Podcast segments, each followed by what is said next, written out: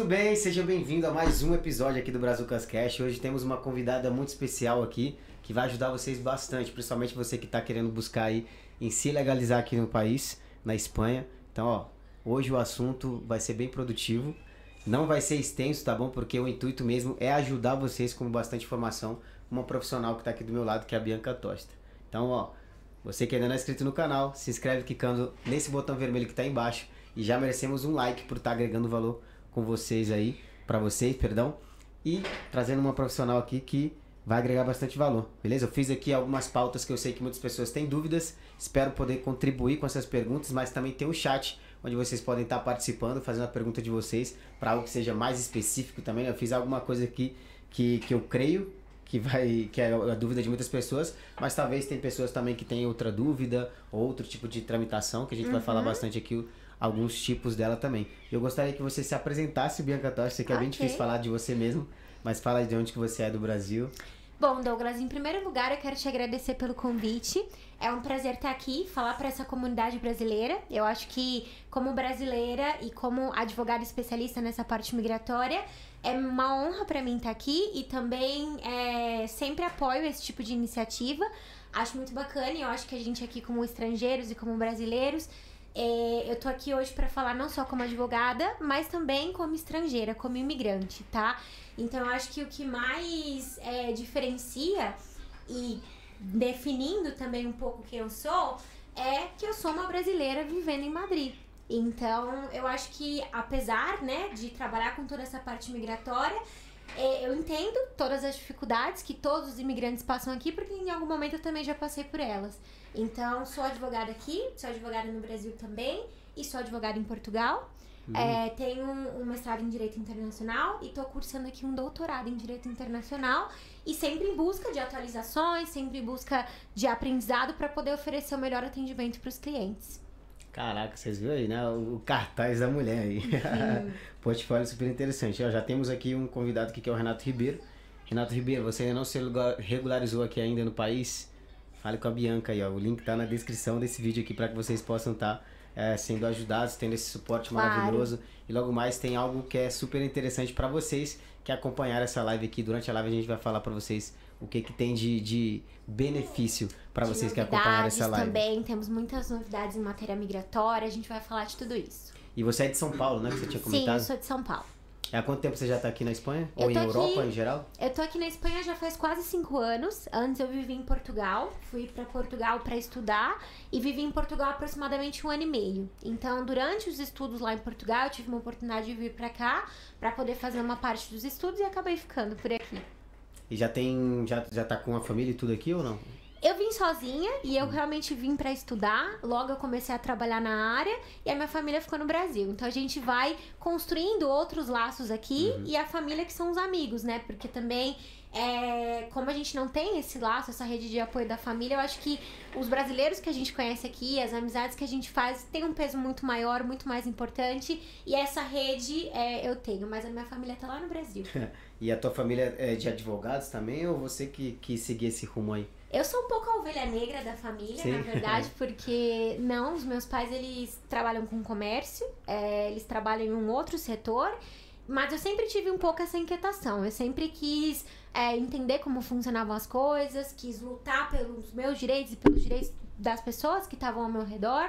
E isso acabou se tornando uma profissão e agora, na prática, eu acho que eu consigo fazer um pouco isso e me sinto muito realizada trabalhando com essa parte migratória, porque às vezes um documento que sai de um cliente é uma felicidade tão grande, a gente sente que a gente está fazendo dá, dá algo. Até estourar champanhe, né? Sim, e a gente sente que a gente está realmente fazendo a diferença na vida dessa pessoa, né? Então, eu acho que todos os objetivos e todas as expectativas que eu tinha com a minha profissão trabalhando aqui com imigração e podendo oferecer esse atendimento, principalmente para brasileiros, é, eu acho que eu consegui cumprir. Então me sinto muito, muito realizada, apesar de um pouco rebelde, sair um pouco da do que era o padrão na minha família.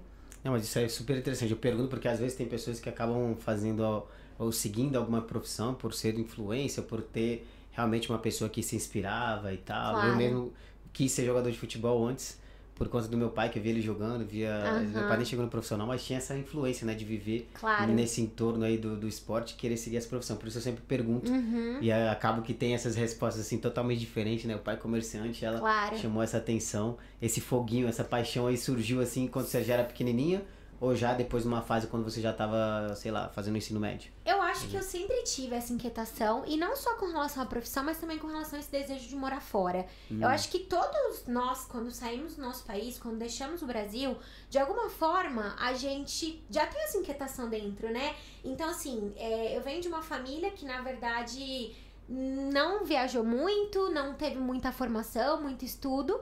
E no final, é, eu sempre tive isso. Eu sempre falava desde pequena que eu ia morar fora, que eu ia ser advogada, que eu ia viajar para vários países. E até era algo bastante distante da minha realidade, bastante distante, né, do, do mundo que eu convivi, das referências que eu tinha. Mas no final eu tô aqui e eu acho que eu sempre tive isso. Acho que desde Sempre teve criança. essa clareza, né? Essa, e essa inquietação também, sabe? Essa coisa de, não, quero ir, quero conhecer, quero ir atrás do novo, do, do que desafia. E bom, tô aqui. e como foi esse desafio pra você? É, tá morando no Brasil, a gente sabe que é uma realidade totalmente diferente. Você veio já Claro. diretamente pra estudar, né? Sim, eu fui primeiro pra Portugal. Então, em Portugal, é, a gente já sente né, um choque de realidade muito grande. Apesar de ter em teoria a mesma, o mesmo idioma, né? Exatamente, exatamente. Existe um choque cultural muito grande. é, e abriu também muitas portas pra mim ter vivido em Portugal e abriu muito a minha cabeça. Então, claro, eu acho que no Brasil, de uma forma muito geral, a gente é, é um país muito grande, é um país que hum, nem todo é, nem tudo é acessível. Então, assim, ter ido pra Portugal e, não sei, comprar um, um, um bilhete de avião pra outro país por 15 euros foi uma coisa que pra mim no início, acho que pra todos nós brasileiros morando aqui, é uma loucura, né? Então, acho que essa foi uma das razões que é, mais eu valo- valorizo aqui. Além de toda a parte da segurança, toda a parte da educação, que também é muito importante, é muito relevante. E essa diferença entre Portugal e logo Espanha, o que, que te trouxe aqui pra Espanha? Eu era temporário, tá? É, eu acho que vou passar um muitos- mês. Claro, inclusive acho que muitos de vocês vão se identificar com isso, porque a minha ideia era ir pra Portugal, terminar os meus estudos lá, e aí estando lá, eu tive uma oportunidade de vir pra cá, porque a minha universidade tinha um convênio com, com universidade aqui de Madrid, e a minha ideia era ficar aqui três meses. Tá? Então, assim, eu vim pra ficar três meses e pensei, não, em três meses eu já saio falando espanhol, eu já aprendo o que eu tenho pra aprender e volto pro Brasil. Em três meses a gente não, não consegue, né? Eu acho que assim, a gente é, entende muitas coisas no início. Eu não tinha estudado espanhol, então eu vim pra cá na raça mesmo. Como eu acho que muitos de nós, né, pensamos, ah, é parecido, a gente consegue. E no final, três meses não foi suficiente. E aí eu acabei ficando, acabei é, buscando outras oportunidades também, encontrando trabalho na área, é, fazendo todo o processo também de, a- pra, pra eu poder exercer aqui, né? Então, foi um pouco complicado o começo, toda essa adaptação, mas agora eu posso dizer que eu me sinto bastante realizada aqui, gosto muito da Espanha. Gosta da cultura, gosta da gastronomia sim, também? gosto bastante, sim. O que mais te chamou a atenção no começo assim, com relação à comida culinária? Eu acho que não é tão diferente da comida brasileira. Alguns vão, vão me criticar aqui, mas é, eu acho que não é tão diferente. Eu acho que é, a gente tem aqui muitas opções também, né? No Brasil a gente tá muito acostumado com carne. Se a gente for fazer essa comparação, a Espanha perde, né? Uhum. Mas tem muitas outras coisas que Você gosta tarta da famosa queijo. paella que eles falam aqui? Gosto da paella, tarta de queijo, que também é, é uma coisa típica da culinária espanhola e é diferente porque existem outras culinárias, mas a daqui é especial, recomendo.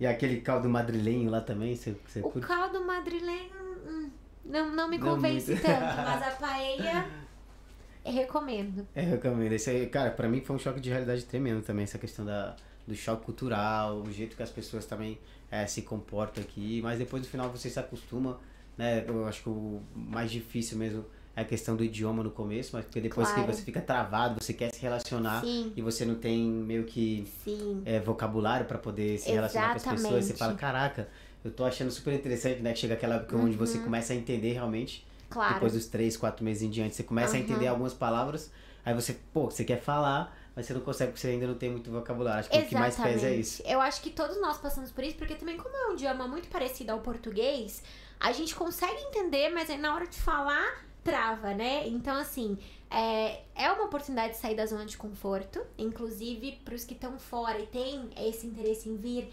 É uma oportunidade de sair da zona de conforto, é uma oportunidade de aprender coisas novas. Eu acho que aprender um idioma permite que você se comunique, você se expresse muito melhor porque você domina mais de, de uma expressão. No Brasil nós somos muito criativos, a gente tem várias expressões para se comunicar, para demonstrar emoções, demonstrar afeto, mas é, saber um outro idioma amplia a tua visão do mundo, o teu poder de comunicação com as pessoas e a possibilidade de criar conexões também, né? Com pessoas de outras culturas, de outros idiomas. Mas eu acho que essa sensação do início de, de ter essa impotência, de tentar falar, de não conseguir se expressar corretamente, ela, ela passa a todos, mas faz parte do processo, né? Nossa, que legal que você tá comentando isso aí. Pessoal que tá aqui, ó, tem gente já comentando aqui que ama a Espanha, fico muito feliz. Quem, quantos de vocês aí se identificou com esse país maravilhoso aqui que nos recebeu?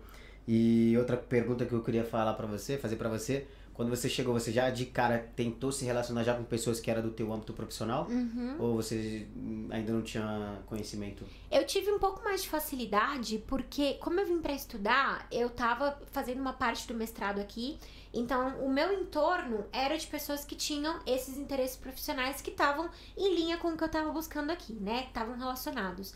É, foi bastante complicado, inclusive na universidade, criar essa relação e essa conexão com os meus companheiros, porque eu não, não me comunicava bem, né? Então, todo esse medo, toda essa preocupação que nós estamos comentando, eu tive. Então, apesar de eu ter os mesmos interesses, é, e ter sido um pouco mais fácil essa adaptação a esse entorno, porque eu já vim, né, para estudar aqui com pessoas que tinham esses mesmos interesses, a questão do idioma foi no início um obstáculo para mim porque eu assistia às aulas, eu entendia, mas tinha dúvidas e eu não, não tinha é, a coragem de fazer perguntas, né, no início.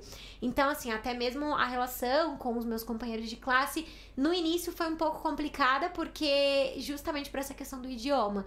Mas depois eu acho que os espanhóis, de uma forma geral, e aqui eu vou, vou fazer é, um elogio, porque eu acho que eles são muito receptivos. Eu me lembro que eh, eu tentava, às vezes, falar algumas coisas, a gente mete um portunhol, né, no início, uhum. e que eles me entendiam e me ajudavam e, e se esforçavam para entender. Corrigiam também, né? E, claro, assim, então. e se esforçavam para poder me entender e para poder se comunicar comigo. Então, eu acho que isso também foi muito importante para ir pouco a pouco perdendo a vergonha.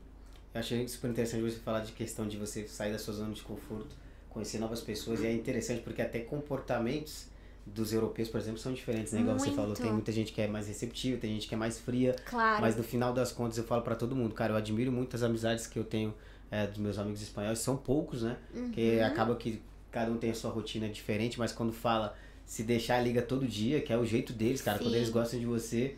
Tem um meu ex-treinador que a gente se coincide direto toda terça e quinta na aula de natação da minha filha. E, cara, é abraço, é isso, é que eles são super carinhosos. Sim. E é uma coisa que no começo realmente é um pouco mais difícil você se relacionar com eles, mas depois que eles curtem você, né? Depois falam, Brasil. Eu já falo, não sou Brasil, não, meu nome é Douglas, que eu odeio quando alguém fala que eu sou Brasil. Eu falo, não sou Brasil, eu sou bandeira, pô.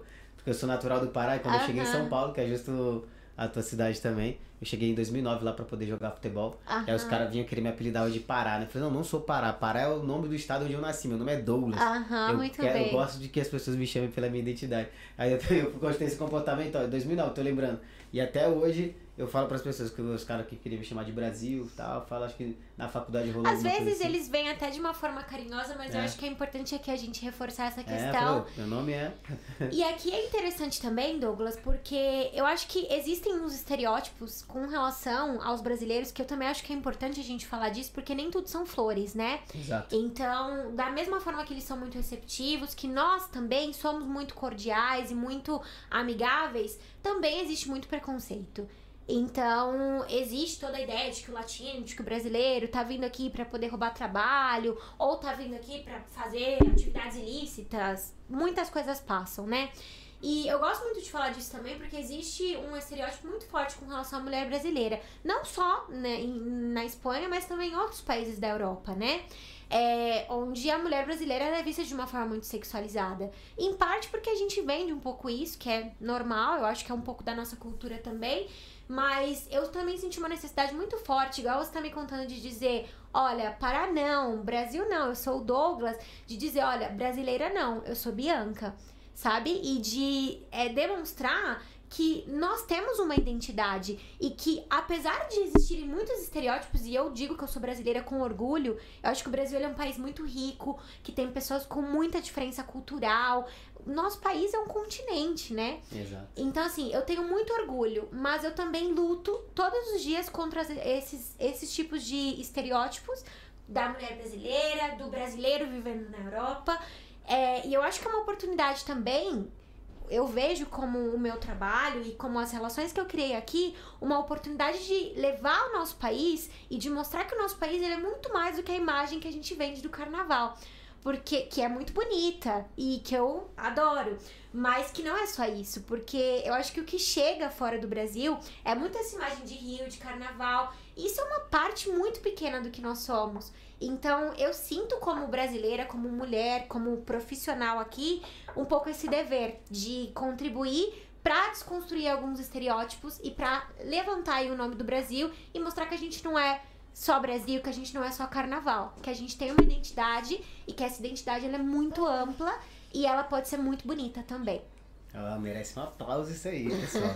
Porque realmente eu acho super interessante você fazer essa, essa pauta, né? Deixar essa deixa aí para as pessoas também porque não é só fevereiro que existe lá. No Brasil também tem um calendário de 12 meses, igual em todos os lugares. Claro. E tem uma cultura muito massa. Eu mesmo, eu sou natural do Pará, então eu faço questão de falar que sou de lá. Uhum. Falo, faço questão de falar que morei em São Paulo, uhum. sabe? Então são lugares totalmente diferentes, pessoas diferentes, comportamento claro. diferente, é, comida diferente. Sim. Mas que cada um tem a sua identidade, sabe? Identidade Sim. cultural, gastronômica. As pessoas são diferentes. Isso é o que faz cada ser humano ser único, sabe?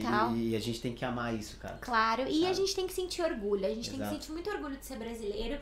Eu visto essa camisa e aproveito essa oportunidade para levar esse reconhecimento do nosso país, mas também aqui, como a gente falava, né, para desconstruir alguns estereótipos e para mostrar para todo mundo aqui que a gente é muito mais do que isso. Então, é, ter esse tipo de conexão, conhecer esse tipo de pessoas que estão nessa luta por, pelo seu espaço aqui, são coisas que me, me enchem muito o coração, que me emociona muito, porque eu acho que é importante a gente fazer essa caminhada, eu acho que é importante a gente levar o nome do Brasil de uma outra forma, né? E de uma forma que seja positiva. Eu acho super interessante também até de fazer aqui uma deixa com relação a você, que é uma profissional uma brasileira profissional de advocacia também, uhum. que talvez as pessoas não acham, né, que existem é, profissionais brasileiros e que tá uma prova viva de mais Sim. uma que tá vindo aqui no podcast, então por isso que eu tô feliz pra caramba de estar tá vindo e você tá falando sobre isso, sobre a questão da construção, da construção de identidade, que é importante claro. você ressaltar isso, uhum. de que é uma mulher também que tá aqui por detrás, sabe, dessa advogada maravilhosa, que passou por várias dificuldades, nem tudo são flores, que claro. ela tá falando, e tá quebrando muito paradigma de muita gente que às vezes tem né, esses estereotipos que você costuma Sim. dizer. É, inclusive, no âmbito profissional, Douglas, é, eu trabalho hoje, a maior parte dos meus companheiros são espanhóis ou são europeus. E foi uma adaptação bastante dura, porque como a gente já vem com alguma pré-determinação e as pessoas já têm justamente esses conceitos, né? Uhum. É um pouco difícil quebrar esse estereótipo e mostrar, não, eu eu sei o que eu tô, o que eu tô falando e o que eu tô fazendo, né? Então, a nível profissional, foi um desafio muito interessante. Muito difícil no início, porque também eu sinto aqui que o mercado e o setor jurídico, ele é um setor muito fechado. Como também é no Brasil, né? Eu acho que a gente é um setor muito difícil de você entrar. Ter acesso, né? Claro. E principalmente aqui, porque aqui, de alguma forma, é um setor dirigido mais para os espanhóis, enfim, para pessoas que já têm aqui um nome, uma estabilidade, então começar do zero, levar é, esse e construir o teu nome do zero é um desafio. Cara, acho muito interessante porque eu participei de uma tese de um amigo, inclusive está aqui no canal do YouTube também, que ele foi fazer a tese dele, fazer a defesa de tese. E no final de tudo, tudo que você está falando sobre a questão de, de, que eles constroem todo um sistema que é realmente feito para que os espanhóis, tem competições aqui na Espanha também, que às vezes o, só o fato de você ser estrangeiro é forte um pouco isso, tá? Depende Uhum. da interpretação de cada um.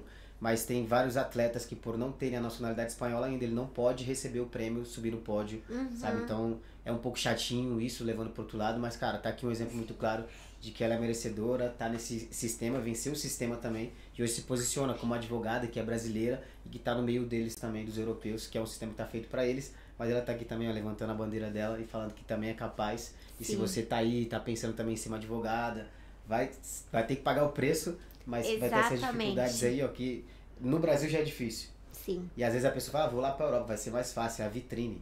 Talvez as pessoas interpretem dessa maneira. É muito. Mas chega- É difícil pra caramba. Sim, é muito difícil e é muito interessante essa reflexão, porque eu acho que para as pessoas que estão fora, é importante a gente falar também disso, porque é verdade que a gente tem muita segurança, a gente tem qualidade de vida, mas eu reforço sempre, também pela minha profissão e pela minha própria experiência, a necessidade de que as pessoas venham com uma organização e com um assessoramento que seja adequado, porque eu vejo muitos clientes, amigos, eu é, já perdi muito tempo por não ter uma informação adequada sobre os procedimentos administrativos, sobre os procedimentos migratórios que eu deveria ter realizado. Eu vejo muitos clientes que perdem muito tempo, que perdem oportunidades profissionais por conta disso. Então, assim, é difícil, tá? Eu acho que é importante a gente também enviar essa mensagem, Douglas, que eu sou um pouco realista, assim. Então, é, eu acho importante a gente enviar essa mensagem.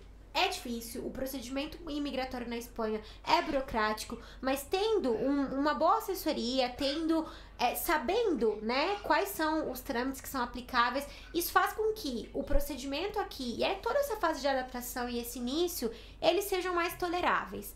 Então, depois de algum tempo, quando a gente já passa por todas essas etapas, eu acho que é uma experiência muito recompensadora, muito enriquecedora, a nível profissional, a nível pessoal, é, em todas as áreas. Mas o início não é fácil e eu recomendo muito que as pessoas venham já com essa ideia, sabendo o que elas vão enfrentar e que busquem ferramentas e alternativas para que esse processo ele seja o mais tranquilo possível.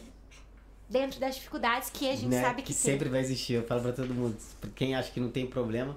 Ontem eu tava participando de uma live a gente tava, eu tava perguntando como é que é empreender na Espanha. E eu falo, cara, independente se é pra empreender ou se é pra fazer qualquer tipo de coisa, é trabalhoso, é doloroso, É um mas no final é desafio. gratificante pra caramba. Claro. Aí o que diferencia realmente é você vencer as suas frustrações, é você aguentar o processo, que realmente é um processo, né, principalmente de espera, gera realmente aquela Uhum. Claro. ansiedade, tanto da parte dos profissionais que são vocês cuidam dessa, dessa parte da documentação, de estar buscando e tal, Uhum. e logo da parte também da pessoa, né? Que meio que delega, que é importante delegar, mas que delegue para um, pra realmente para uma pessoa que entenda do assunto, que seja um profissional de qualidade. O mercado talvez possa estar saturado de vários advogados, só estou dando um exemplo, tá? Mas independente, vai, vai, serve para várias profissões. Podem estar saturado de vários profissionais da advocacia que são, são excelentes e tal, em teoria, é por ter o título e tal, mas de fato não são. Então o mercado não Aham. está saturado, talvez tá- esteja saturado de gente que tá aí só com o título dele, com o diploma dele, mas que realmente não faz de fato, não pensa no próximo, igual você tá pensando aí, Uhum. é atuando realmente para essas pessoas que, que são os imigrantes, né? São as pessoas que estão chegando agora. Claro. Eu acho muito importante que é, exista um, um bom assessoramento, que exista também essa busca. Então, até dar aqui, algumas sugestões, algumas alternativas para quem tiver com dúvida. É, não só pro- promocionando, mas principalmente é, indicando vias para que essas pessoas possam buscar. Então, que essas pessoas busquem advogados que realmente tenham a habilitação para poder exercer aqui, porque muitas vezes o que acontece é que existem gestorias, existem algumas pessoas que vendem esse tipo de serviço quando na verdade não estão habilitados para poder prestar esse tipo de, de atendimento. Isso faz com que é, muitas vezes a orientação técnica ela seja equivocada. E uma orientação técnica equivocada para um estrangeiro aqui não é simplesmente um erro técnico. Isso é a vida da pessoa que está em jogo. Então, a pessoa muitas vezes perde tempo, perde oportunidades, porque se a gente apresenta mal um expediente imigratório e a gente tem uma denegação, essa pessoa não pode estar na Espanha de forma regular. Então, muitas vezes a pessoa tem que voltar para o país de origem, ou então a pessoa perde oportunidades de trabalho aqui por conta disso, acaba ficando em situação irregular. Então, acho muito importante reforçar isso e dar aqui algumas ferramentas para que, que as pessoas possam buscar profissionais que realmente sejam habilitados para fazer. É o pessoal que tá no chat aí, ó, se vocês quiserem já começar com as perguntas de vocês, daqui a pouco a gente retorna aqui no chat para dar uma atenção para vocês. Então, essa é a oportunidade para vocês tirarem uma dúvida que seja específica para você que tá aqui na live agora, ok? Daqui a pouco, daqui Vamos uns 5 a 8 minutos, eu retorno aqui no chat para que a gente possa estar tá dando uma atenção para vocês aí, ok? Oportunidade única de uma mentoria gratuita aqui para você, hein? Vamos Aproveita. lá, façam perguntas. Eu fiz alguns questionários aqui que eu vou estar perguntando para vocês e eu gostaria de saber quais são os principais requisitos para estar imigrando legalmente aqui para a Espanha. É, existem diversas formas de imigrar.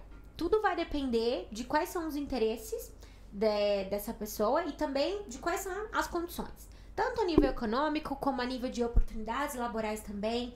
É, vir para a Espanha já com um contrato para trabalhar, nós sabemos que não é fácil. Esse contrato, para que ele possa ser aceito e para que possa ser solicitada uma autorização de residência, tem que ter alguns requisitos muito específicos, como o valor do salário, a habilitação profissional também, tem que demonstrar que são profissionais que a gente fala aqui na Espanha altamente qualificados. Então, vir já com um contrato de trabalho, como existem muitas burocracias, acaba sendo um pouco complicado. Muitas vezes as pessoas recorrem a outras vias, como por exemplo a estância por estudos. A estância por estudos ela é um tipo de autorização de residência que permite que as pessoas venham inicialmente para poder cursar estudos, tanto é, estudos profissionais como estudos de nível superior, em alguma universidade espanhola algum centro de estudo espanhol e a partir disso, agora a gente teve algumas modificações na lei que com essa autorização a pessoa pode trabalhar. Então essa pode ser, para quem está assistindo a gente aí, essa pode ser uma alternativa. Antes a instância por estudos ela era um procedimento muito burocrático, que agora é um procedimento que já é um pouco mais flexível e que permite a pessoa trabalhar. Então, existem muitas formas, existe a autorização de residência não lucrativa, para quem tem a possibilidade de demonstrar meios econômicos superiores a 28.800 por ano. Euros ou euros? Euros. É, pode vir para cá e não, não tendo né, nenhum tipo de atividade laboral. Uma novidade também aqui de primeira mão para vocês é uma, é uma autorização de residência que foi aprovada faz pouquinho tempo, que é a autorização de residência para nômadas digitais, para teletrabalhadores de caráter internacional então, essa é uma novidade, essa é uma figura nova que tem como objetivo permitir que brasileiros, por exemplo, que têm uma relação é, laboral com uma empresa no Brasil, que querem vir para cá para poder trabalhar aqui, possam solicitar um visto a, de, é, no Brasil mesmo ou possam vir, vir para cá na qualidade de turista e uma vez que estiver aqui apresentar autorização. Então, tem várias novidades, a gente está vendo aí por parte da administração pública espanhola muitas adaptações e no sentido de flexibilizar os requisitos e tem muitas formas de vir. A pior delas é vir ilegal, ou vir como turista e ficar aqui. Então, tem muitas alternativas hoje. A gente pode buscar sempre um planejamento que seja correto e que seja aplicável aos interesses do cliente também. Você comentou alguns algumas um, opções de visto, né, que você comentou aí. Uhum. É, você, poderia comentar um pouco mais sobre essas opções de visto que existem para vir de forma legal, assim, um pouco mais específica? Claro. Você é, falou que tem um visto do estudante, né? Claro, a instância por estudos é uma dela, a autorização de residência não lucrativa é outra, é, a autorização de residência para nômadas digitais.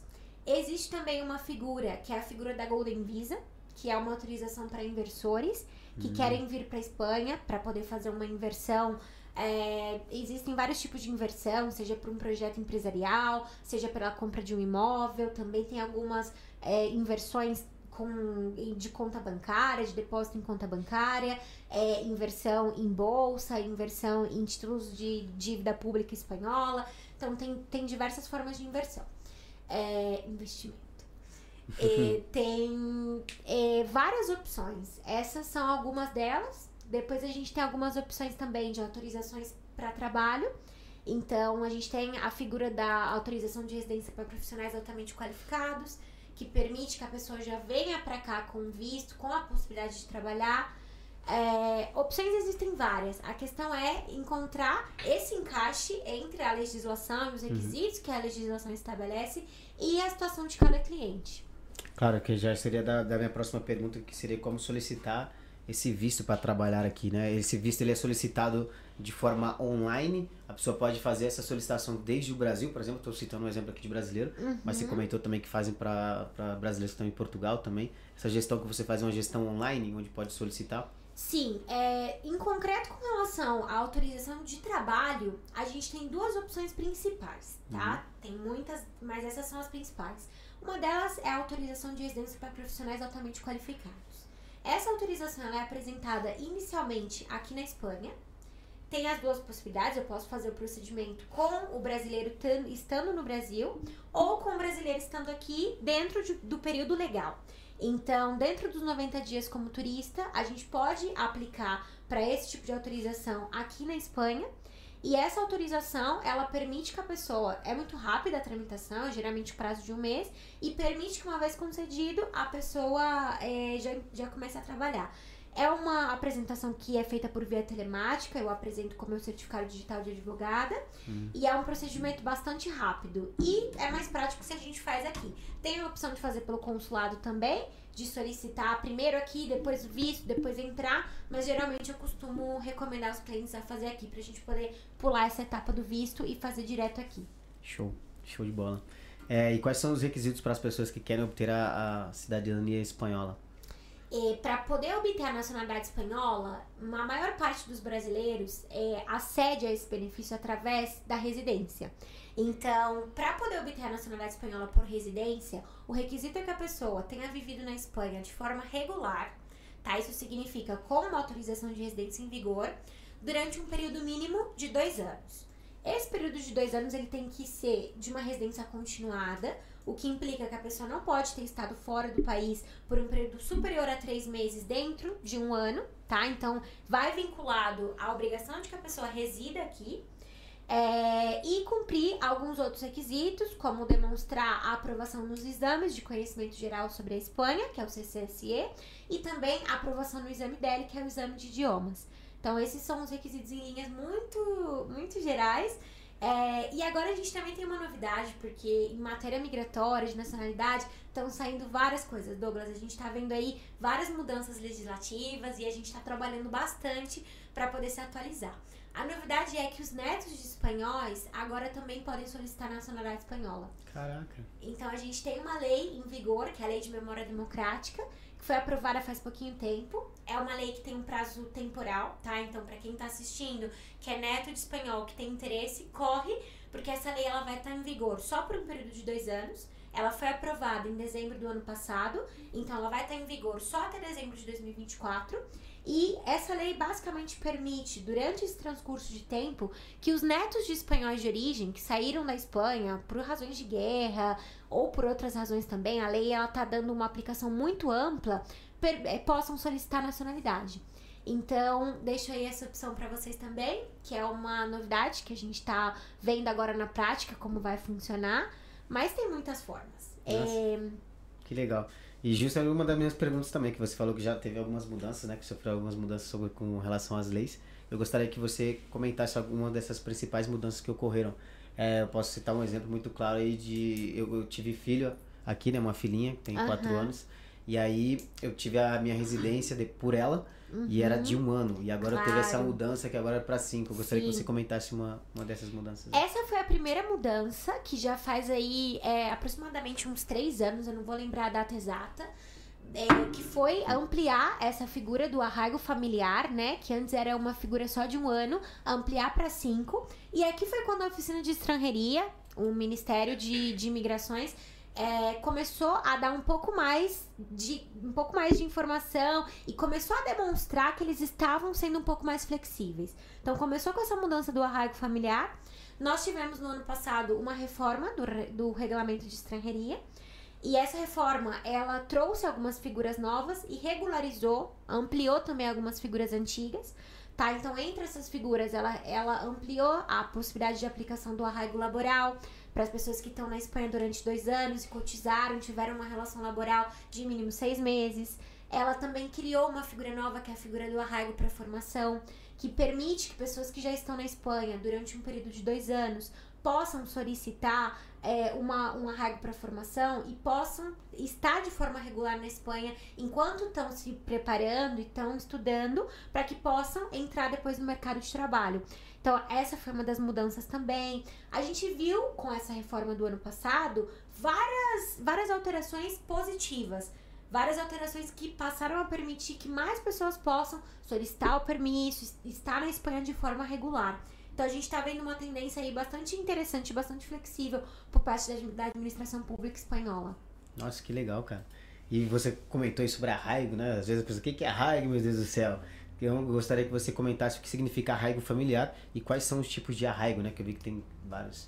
Perfeito. O arraigo familiar é uma das figuras que sofreu aí algumas alterações com a reforma do regulamento. Uma delas é que antes a gente só falava de arraigo familiar para pais de espanhóis nascidos aqui na Espanha ou então para filhos de espanhóis de origem, tá? Então, esses eram os dois casos que antes era possível solicitar o arraigo familiar.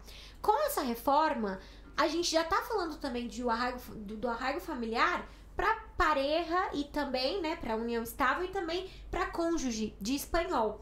Então, essa foi uma das principais mudanças, que o arraigo familiar, ele passou a ser não só para filhos e para e para pais de espanhol, mas também para cônjuge e para é, companheiros, né?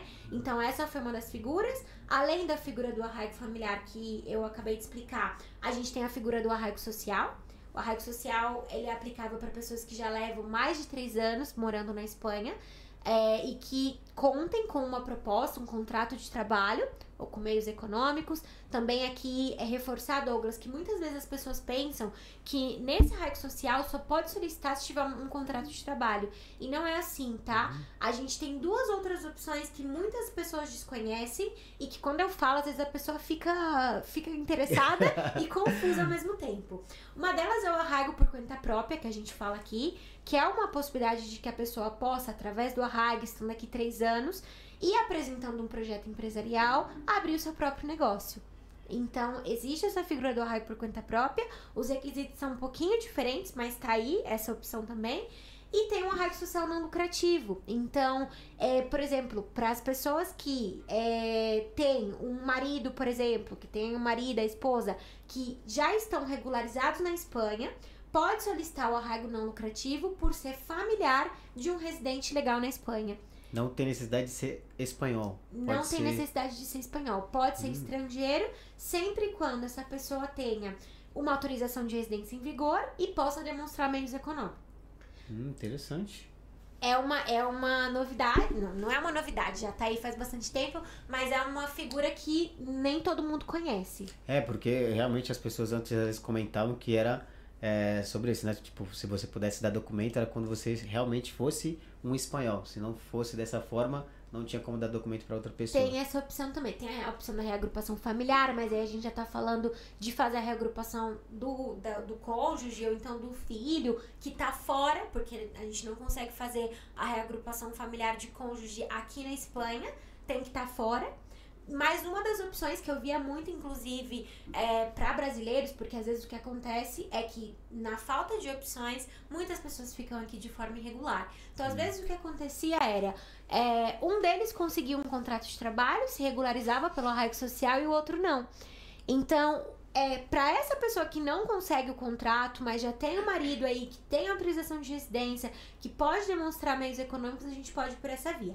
A única desvantagem que a gente tem aqui é que é um arraigo social não lucrativo, que implica que a pessoa não pode trabalhar. A pessoa que recebe a documentação através do Exatamente. Outro, né? hum, tem que esperar, vai ter que esperar um pouquinho aqui para poder trabalhar. Super Mas é interessante. É, é, realmente algo que, que é desconhecido pelas outras pessoas. Eu mesmo desconheci essa, essa possibilidade.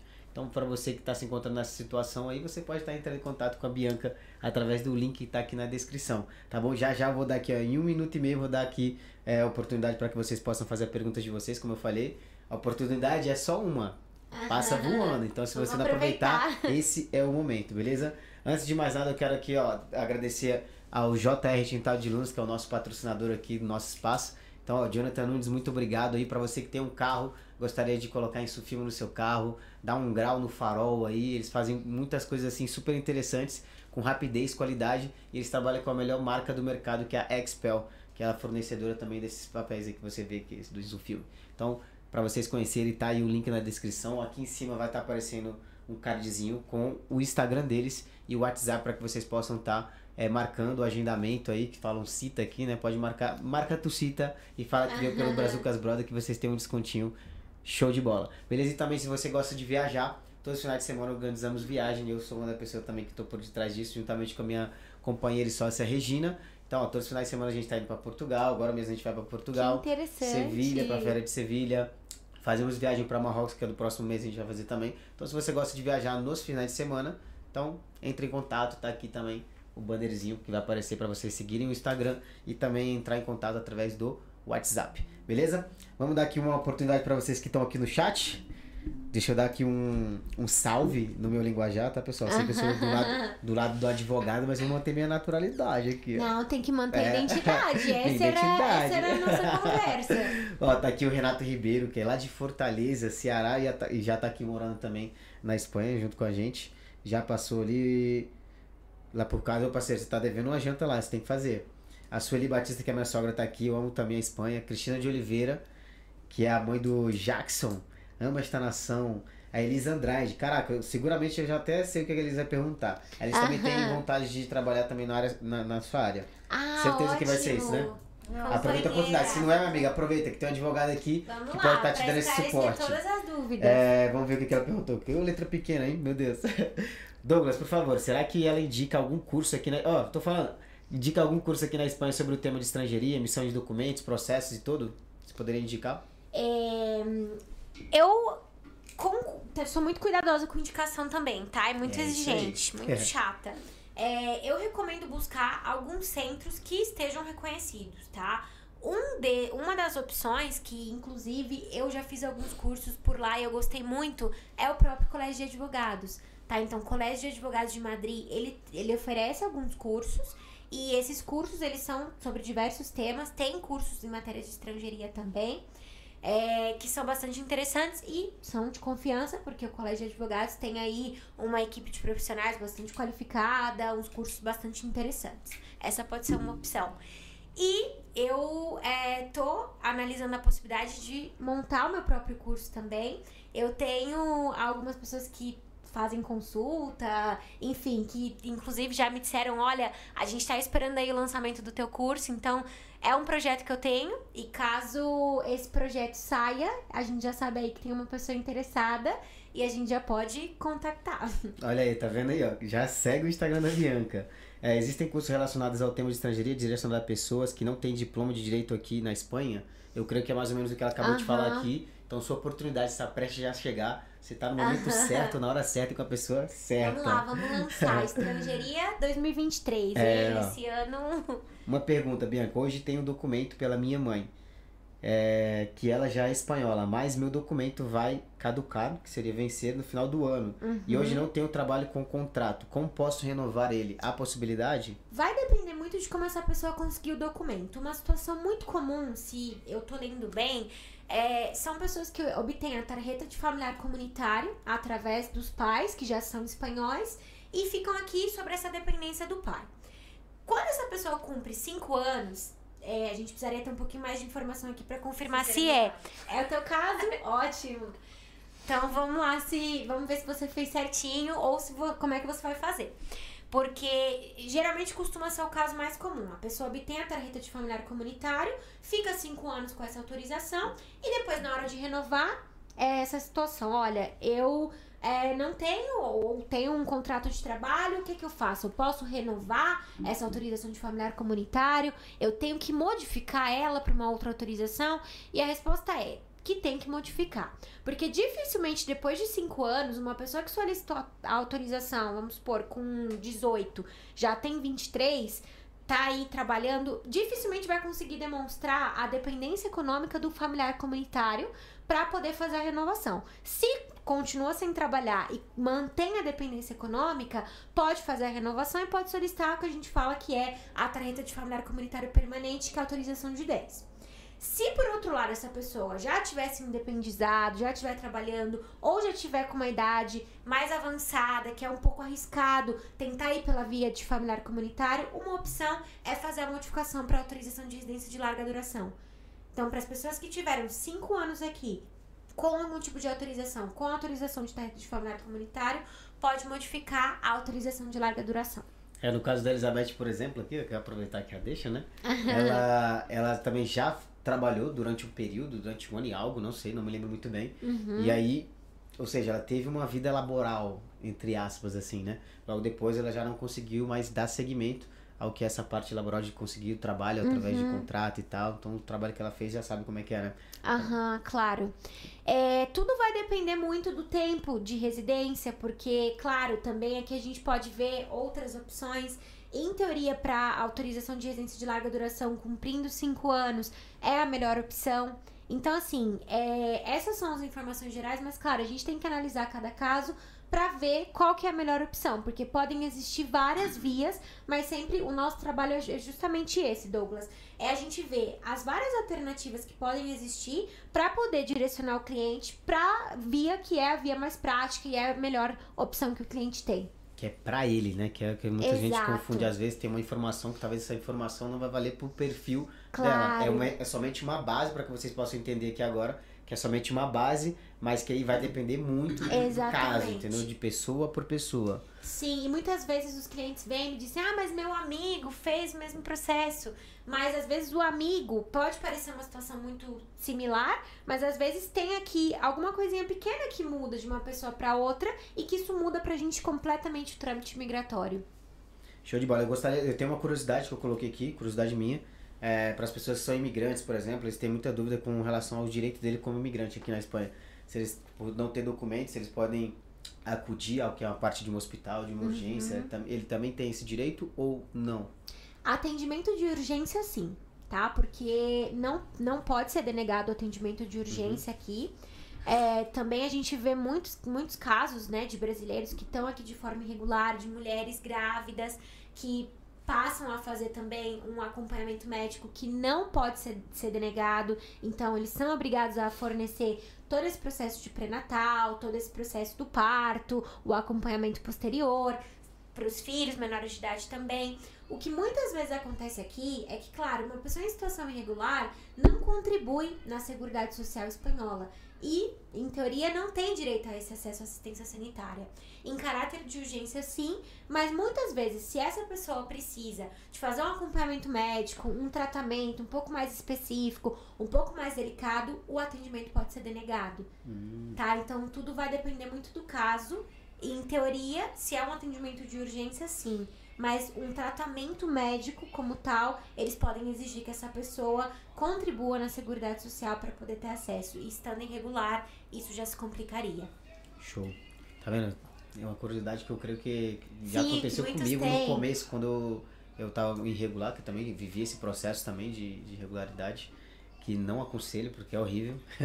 né? Tudo vai Sim. fazer com que você não. Quiser comprar o celular, tem que ter. Se você quiser fazer qualquer coisa aqui, tem que ter documentação. Então, é algo que te deixa até muito para baixo, Claro. te deixa frustrado, você se sente indiferente. Sim. Já no começo já é normal, já é normal Sim. você se sentir diferente. E quando você começa a passar por esse tipo de situação, aí a coisa piora, te deixa bem pra baixo, não é nada. E claro, Legal. saúde é um tema bastante sério, é um tema bastante importante, é um direito básico, né? Uhum. que inclusive a gente vem de uma cultura onde obviamente a gente tem muito colapso aí no sistema público brasileiro, mas a gente tem essa cultura de ter o acesso ao SUS, de ter uma, uma atenção médica gratuita, né? E quando a gente chega aqui e a gente vê que isso está vinculado ao status migratório da pessoa, tá vinculado a que essa pessoa esteja contribuindo na Seguridade Social para poder ter direito, se complica um pouco mais. E aqui, Douglas, só fazendo um parênteses, muitos trâmites migratórios exigem a apresentação de um seguro médico, justamente por essa questão, tá? Então, Mas isso desde agora ou já também já havia essa. é, sempre houve, Ah, tá? sempre então, por houve? exemplo, com a autorização de residência não lucrativa, isso é um requisito obrigatório. Com a instância por estudos, isso também é um requisito obrigatório. Essa autorização nova para os teletrabalhadores de caráter internacional, nômadas digitais, é, também exige um seguro médico, porque a ideia é exatamente essa: evitar que essas pessoas que estão aqui, imigrantes que vivem aqui, que não estão contribuindo para a Seguridade Social Espanhola, tenham é, um acesso a um seguro privado para poder evitar que essas pessoas façam uso do sistema público. Porque se chega com uma urgência, eles não podem denegar o atendimento.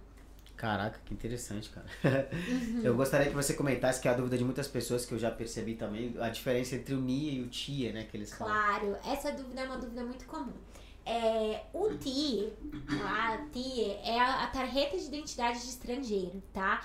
É basicamente esse plástico no qual vem vem a, o número de NIE e vem também a informação sobre o vencimento da tarjeta, data de emissão e basicamente esse é o documento de identificação aqui na Espanha e o documento de acreditação da situação migratória regular. O NIE, ele é o número que sai nessa tarjeta de residência, mas o NIE ele é o número de identificação de estrangeiro. É, a atribuição desse NIE, ela geralmente é a efeito de identificação e principalmente de identificação fiscal. E aqui eu ainda vou colocar, para dificultar um pouquinho mais, uma terceira figura, que é só a figura de assignação do NIE, porque às vezes os clientes vêm e me dizem, mas eu tenho o número de NIE, eu já morei na Espanha faz muitos anos, ou então eu fui lá na polícia, eu pedi uma assignação de NIE temporal, eu tenho NIE. O NIE, ele não é uma autorização de residência, tá? O NIE simplesmente é um número de identificação de estrangeiro, que muitas vezes tem efeito fiscal, muitas vezes o que acontece é que as pessoas vêm, vão lá na comissaria de polícia, de polícia fazem o número de NIE para poder abrir uma conta bancária, por exemplo. Então, ela tem esse número de NIE, tem esse número que permite a identificação fiscal, mas não é uma autorização de residência. Então, aqui a gente Pra complicar um pouquinho pra mais aclarar, a coisa. na verdade, né? Pra aclarar, porque as pessoas às vezes acham que já. Ah, eu já tenho o NIA aqui, tá aqui, ó. Já Claro. tenho minha autorização. É uma dúvida é. muito comum e é uma situação muito recorrente é, do cliente vir e, e apresentar, inclusive, essa assignação de NIE temporal e dizer, mas eu já tenho o NIE. E aí a gente tem que explicar que o NIE é simplesmente o número de identificação, a autorização de residência é uma coisa e a tarjeta de residência é outra, que é o final do processo. Eu vou dar atenção pro chat aqui, que já tem um elogio aqui pra você, ó. A Bíblia falou muito obrigado, muitas graças, meteu até muitas graças, isso aí, a gente mistura tudo. É. E o Saulo, que é a Elis. Elis, um beijo aí, obrigado por estar aqui participando. O Saulo comentou aqui, profissional altamente qualificado, mesmo sem proposta de trabalho, pode solicitar o visto? Vários prêmios em alguns países e formação superior. Entra como altamente qualificado? Não. Infelizmente, é, o requisito para poder solicitar autorização de residência como profissional altamente qualificado, ele tem aqui várias implicações. Então, você tem que ter um contrato de trabalho, uma empresa espanhola que esteja disposta a fazer a contratação. Você tem que demonstrar a experiência profissional de mínimo três anos ou apresentar um título de nível superior. E também é obrigatório que o valor do salário dessa pessoa alcance um valor mínimo de 40 mil euros. 40.077 euros, tá? É, Euros. por ano. Então é um valor bastante alto. É, é bastante difícil de cumprir os requisitos para essa modalidade de autorização. Mas tá aí essa opção também, cumprindo todos esses requisitos. Pode ser solicitada, é uma autorização de residência que sai muito rápido. Não tem nada que ver com os arraigos, né? Que a gente vê muita gente esperando aí muito tempo. Esse tipo de autorização, ele sai um mês, a gente já tem a resolução. É um procedimento muito rápido. Show de bola. Tem uma pergunta super interessante aqui também, é, da Cristina de Oliveira. Minha dúvida é repatriação. Caso de morte, só podemos ser enterrado aqui se tivermos nacionalidades? E essa questão é muito complicada. Inclusive, eu infelizmente tive um caso é, de um cliente brasileiro que a gente teve que fazer um traslado do corpo pro Brasil. É, é possível fazer aqui também, mesmo sem ter nacionalidade, tá? Mas aqui vai depender também do, da- do, do tempo que a pessoa leva morando aqui, da cobertura que essa pessoa tem aqui ou não. Mora só Então- seguro? Claro, tem que, tem que analisar o caso de uma forma mais concreta, mas infelizmente eu já tive um caso de um cliente que, na verdade, a gente precisou fazer o traslado da- do, do corpo, né? É, Buscou a gente, o irmão. Foi um- uma situação muito forte, foi uma situação muito triste, porque mas eles queriam fazer essa repatriação por uma questão de fazer o enterro no Brasil, com toda a família. E adianto pra vocês que é um procedimento muito complicado, que a gente ficou aí lutando com o consulado pra fazer isso rápido, porque também, Brasileiro? sim. Hum. Então a gente foi aqui, a gente teve Nossa, que implica tudo isso, né? Sim. Então, assim, mesmo com tudo isso, é uma burocracia, tem que cumprir alguns requisitos muito burocráticos. A gente teve que, que brigar com o consulado pra gente poder conseguir isso em, em- dentro né, do prazo que a família esperava. Então é uma situação bastante complicada. Jesus amado. Entra um caso, uma dúvida aqui agora minha, que foi uma pessoa que pediu o suporte. Eu não vou falar o nome, mas é uma pessoa que quer ter um translado né? Ela tá passando por um momento muito complicado é, de enfermidade, né? Seria né? Aham. essa palavra. E ela quer um, um, um translado que tenha UTI para ela Uhum. no Brasil. É possível ela conseguir, ela não tem documentação aqui. É possível. É, eu, eu acho bem complicado isso, mas geralmente essas questões o que a gente orienta a fazer é buscar o consulado para que eles possam dar esse tipo de orientação. Então, assim, é, para dar aqui algumas informações práticas importantes, Douglas, para as pessoas que estão assistindo, é, tem alguns temas que são de competência do consulado. Hum, Tá, então importante. todas essas questões de repatriação, todas essas questões que tem que ver, que tem relação com isso, questões de documento brasileiro, passaporte, RG, precisa fazer uma procuração pública para uma pessoa que tá lá no Brasil, para que essa pessoa possa é, fazer algumas transações econômicas. Esses temas são temas de competência do consulado brasileiro, tá? Então, assim, recomendo buscar o consulado, que também tem um serviço bastante rápido, um serviço bastante efetivo e uma atenção ao público para esclarecer esse tipo de dúvidas. Outras questões, como temas de autorização de residência, temas de nacionalidade, aqui já recomendaria buscar um profissional que seja especialista no tema. Para poder buscar o profissional, eu recomendo é, comprovar se esse profissional está registrado no colégio de advogados ou no colégio de gestores tá? Isso dá aqui pra gente alguns indícios de que é um profissional habilitado e é um profissional que vai cumprir alguns estándares de qualidade, vai atender o cliente adequadamente. Então, na dúvida sobre qual profissional, qual organismo buscar em cada caso, essa seria a minha recomendação. A oficina de estrangeria, ela também tem um serviço de informação gratuita, obviamente. Então tem como solicitar também um agendamento para informação. Dificilmente existem agendamentos disponíveis, porque a gente sabe que aqui na Espanha a gente tem um problema bastante sério com a questão das citas, né, dos agendamentos, para ter esse tipo de, de acesso a esse tipo de informação. Mas é um serviço que existe também, tá? Então, assim, só pra gente poder definir, porque são vários temas, e para cada tema existe uma competência distinta. Às vezes é do consulado, às vezes é de algum profissional habilitado, às vezes é da própria oficina de estrangeiria. Então a gente tem que ver certinho qual que é o profissional adequado para poder resolver.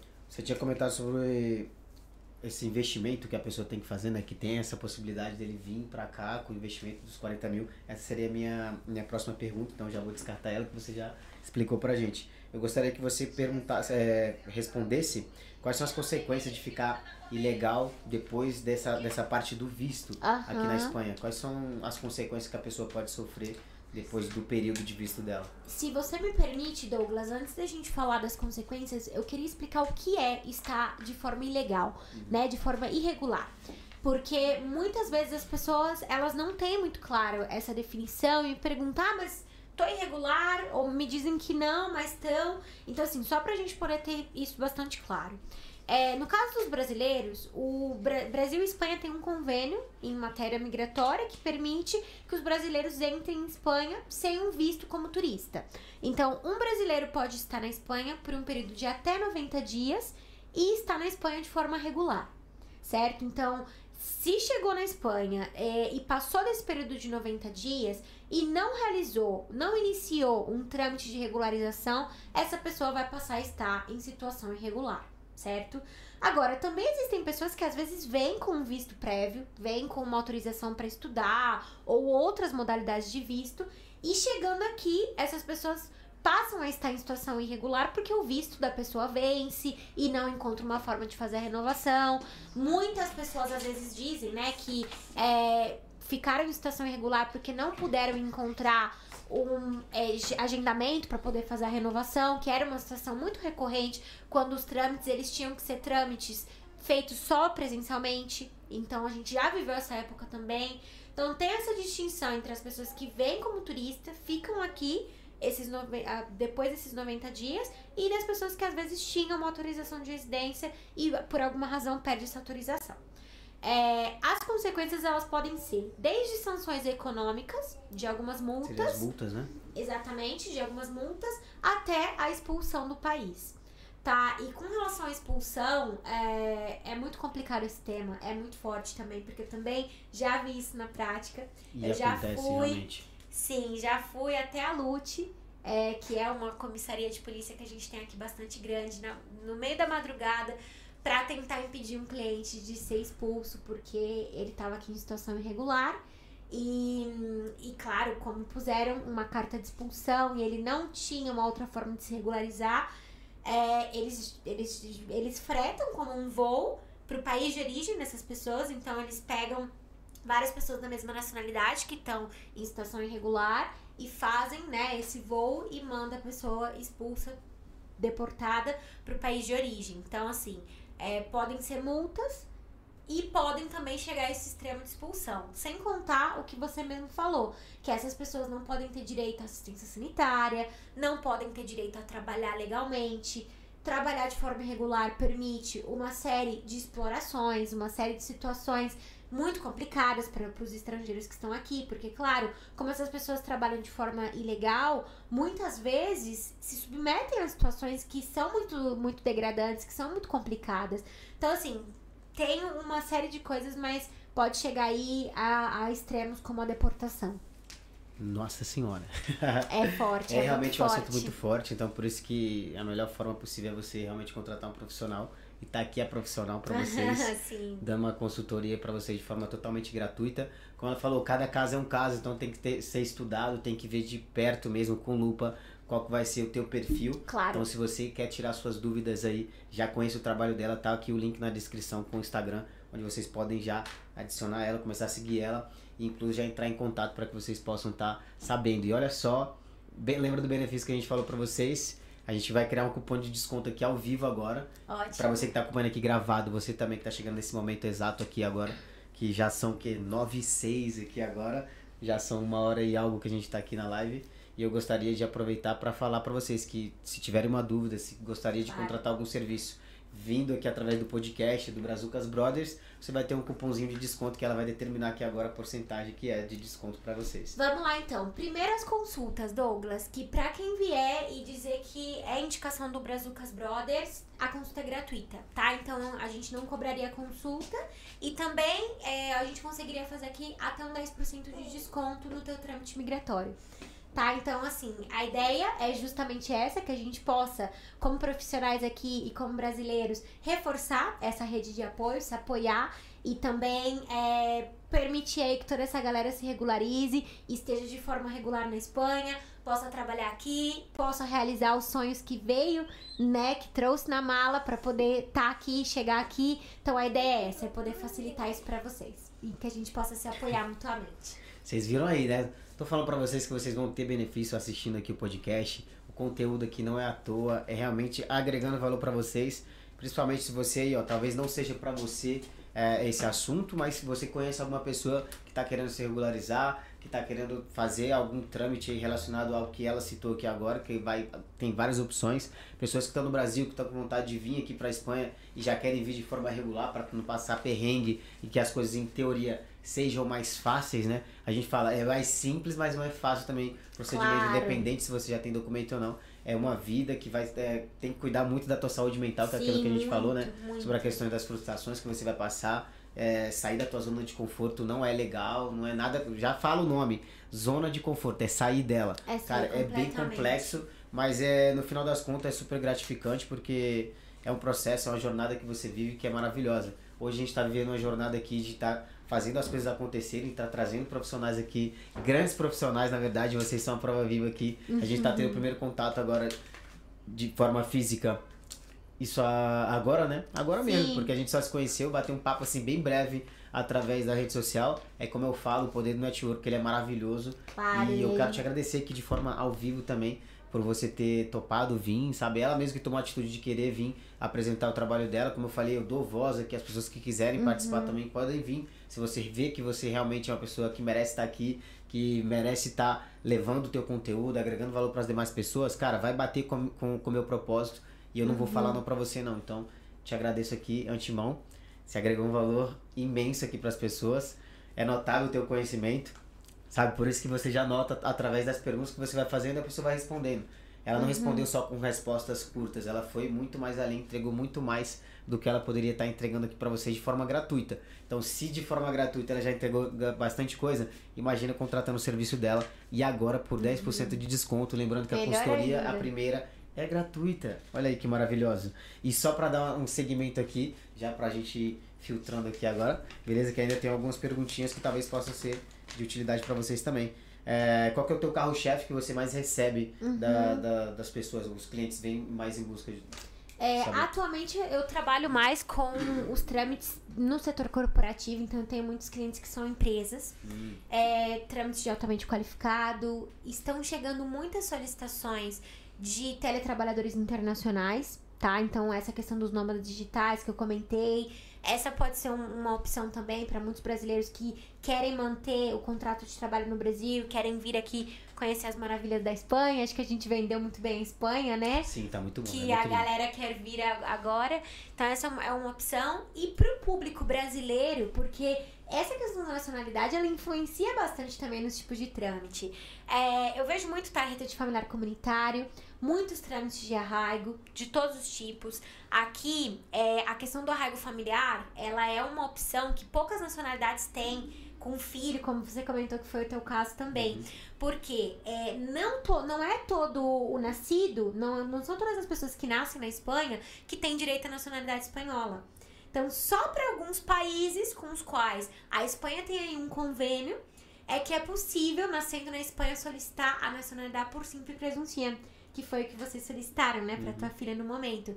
Então, como o Brasil ele tem um convênio com a Espanha nesse sentido, é, os filhos nascem aqui e automaticamente são, são espanhóis. Então eu também recebo muita solicitação de nacionalidade por simples presunção, arraigo familiar para os pais de menores nascidos aqui, tarjeta de familiar comunitário, muitíssimas e todos os tipos de arraigo. Arraigo social, arraigo laboral, arraigo para formação.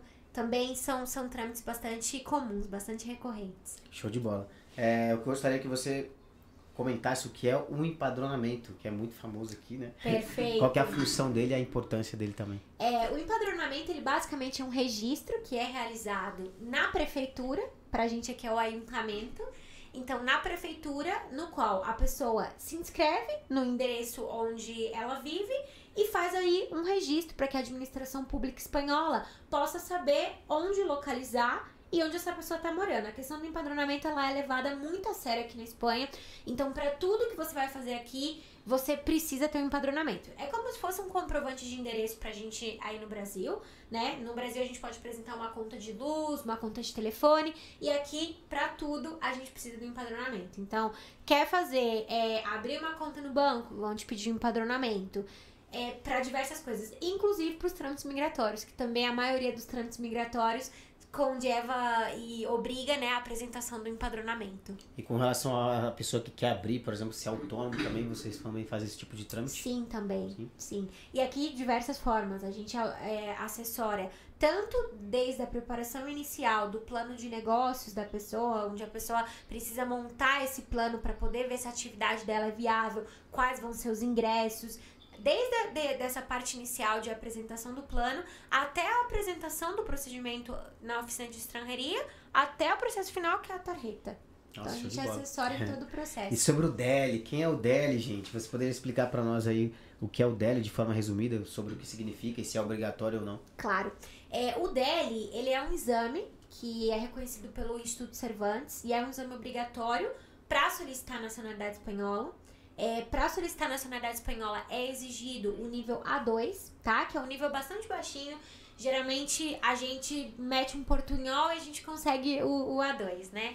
Então é, é basicamente isso. Existem alguns casos de dispensa, como por exemplo, para quem estudou um curso de nível superior aqui, ou até mesmo um né, que é o ensino médio aqui, e finalizou esse, esse- os estudos aqui, é possível aplicar para poder solicitar o DELI. Ó, show de bola. Então, pessoal, você que chegou até aqui, quero te agradecer. Lembrando, se você ainda não é inscrito no canal, se inscreve, clica no botão vermelho que está aqui embaixo, ativa a campainha para cada vez que estivermos aqui ao vivo ou tiver subido um conteúdo novo, você possa estar acompanhando em primeira mão. Eu tenho certeza que vão surgir vários cortes aqui que vão estar ajudando bastante a população brasileira que está querendo se regularizar aqui na Espanha. Então, se você já gostou, deixa teu like, deixa o comentário, deixa aí qualquer insight que você aprendeu dela aqui também. E não esqueça também de se inscrever, e se inscrever no canal que eu já falei, é seguir, né? Que tem inscrever, tem seguir, meu Deus do céu, com as redes sociais, né? É seguir lá o Instagram dela que tá aqui embaixo e seguir o nosso Instagram também, tirar um print aí, marcar a gente, que vai ser super importante. A gente sabe, né? Esse poder do network, como eu falei, é Claro. é super interessante. Fez com que ela estivesse aqui, a gente trocando ideia, agregando valor conectar, a você. claro. Sabe, ela comentou um pouquinho de várias coisas sobre a identidade. Você pode até colocar nos comentários depois se você está vendo gravado ou escutando no Spotify também, que tá no Spotify, sobre qual insight que você tirou disso aqui, sobre a identidade, que ela falou Uhum. que é importante você é, levar a tua identidade, que ela é única, somos pessoas e todos nós Claro. somos diferentes. E, teremos, e temos que valorizar isso. Quase eu meti aqui um tenemos. Aham, É, a gente mistura, aqui, a gente é, mistura misturando tudo. Gente E, cara, eu gostaria muito. que você falasse o que você sentisse no seu coração aqui agora. A gente sempre deixa esse momentinho, Uhum. né? Então pode aproveitar para falar do teu trabalho, que eu gostaria que também você fizesse uma chamada de ação para que as pessoas pudessem conhecer e entrar em contato contigo.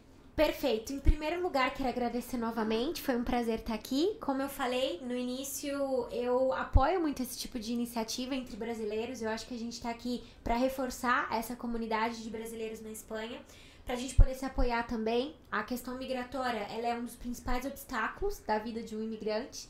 Quando chega aqui, ela pode ser é, um dos principais problemas também. Então, aqui reforçar para todos vocês a necessidade de ter um assessoramento que seja adequado, que seja correto, é, de acordo com os interesses, de acordo com as condições e que seja efetivo. Para não perder tempo, para não perder dinheiro e para não perder vida.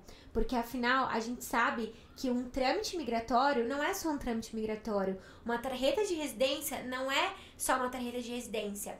É, isso permite uma liberdade muito grande. Então, isso permite a, a uma pessoa que está aqui como estrangeiro, como imigrante, voltar para o Brasil para abraçar um filho. Voltar para o Brasil para ver a família. Então, assim, é, eu tento fazer o meu trabalho o melhor possível sempre. Eu tento sempre estar atualizada e por dentro de todas as reformas para oferecer esse serviço para os meus clientes, para oferecer para os meus clientes o melhor atendimento e que seja um atendimento justo. É, não só pelo compromisso profissional que eu tenho, mas também porque eu acho que a minha experiência, o fato de ser estrangeira morando aqui, tudo que eu passei faz com que, mais do que uma profissional que tá aí falando com o cliente, explicando opções migratórias, eu possa ser também a pessoa que viveu isso e que pode falar do tema com propriedade, não só por entender as leis, mas por ter vivido. Isso me permite ter também uma empatia e dar para esses clientes o que eles precisam, que nem sempre é só uma tarjeta. Às vezes é muito mais do que isso. Às vezes essa tarjeta permite a realização de sonhos que são muito importantes. Então, Nossa, assim. caraca! Realmente eu falo isso pra todo mundo. Você não vende produto, você não vende um serviço, você vende uma experiência. E tem Total. que ser a melhor. E através dessa experiência vai, vai realizar sonhos. Então, fico Exatamente. mais uma vez muito feliz, enchi os olhos de água aqui agora. Porque quando você se encontra com pessoas que, que também têm propósito de ajudar as demais, então isso é muito gratificante. Como eu falei, é, todos os convidados que vêm aqui, aqui, eu falo para o pessoal que tá na, em casa para eles levarem 5% do que eles vêm aprendendo em cada live, que eu tenho certeza que vai mudar a vida deles de uma forma ou outra. Eu sei que para cada um o processo é um pouco mais lento, outros são mais rápidos, mas cara, com autoconhecimento, vivendo um ecossistema maravilhoso, que é esse ecossistema aqui que a gente está vivendo aqui agora com pessoas tops de linhas fora da curva literalmente, você consegue alcançar resultados extraordinários. Então, ó, um beijo para você, um abraço virtual da Bianca e meu, tá bom? E a gente se vê no próximo episódio. Muito obrigada.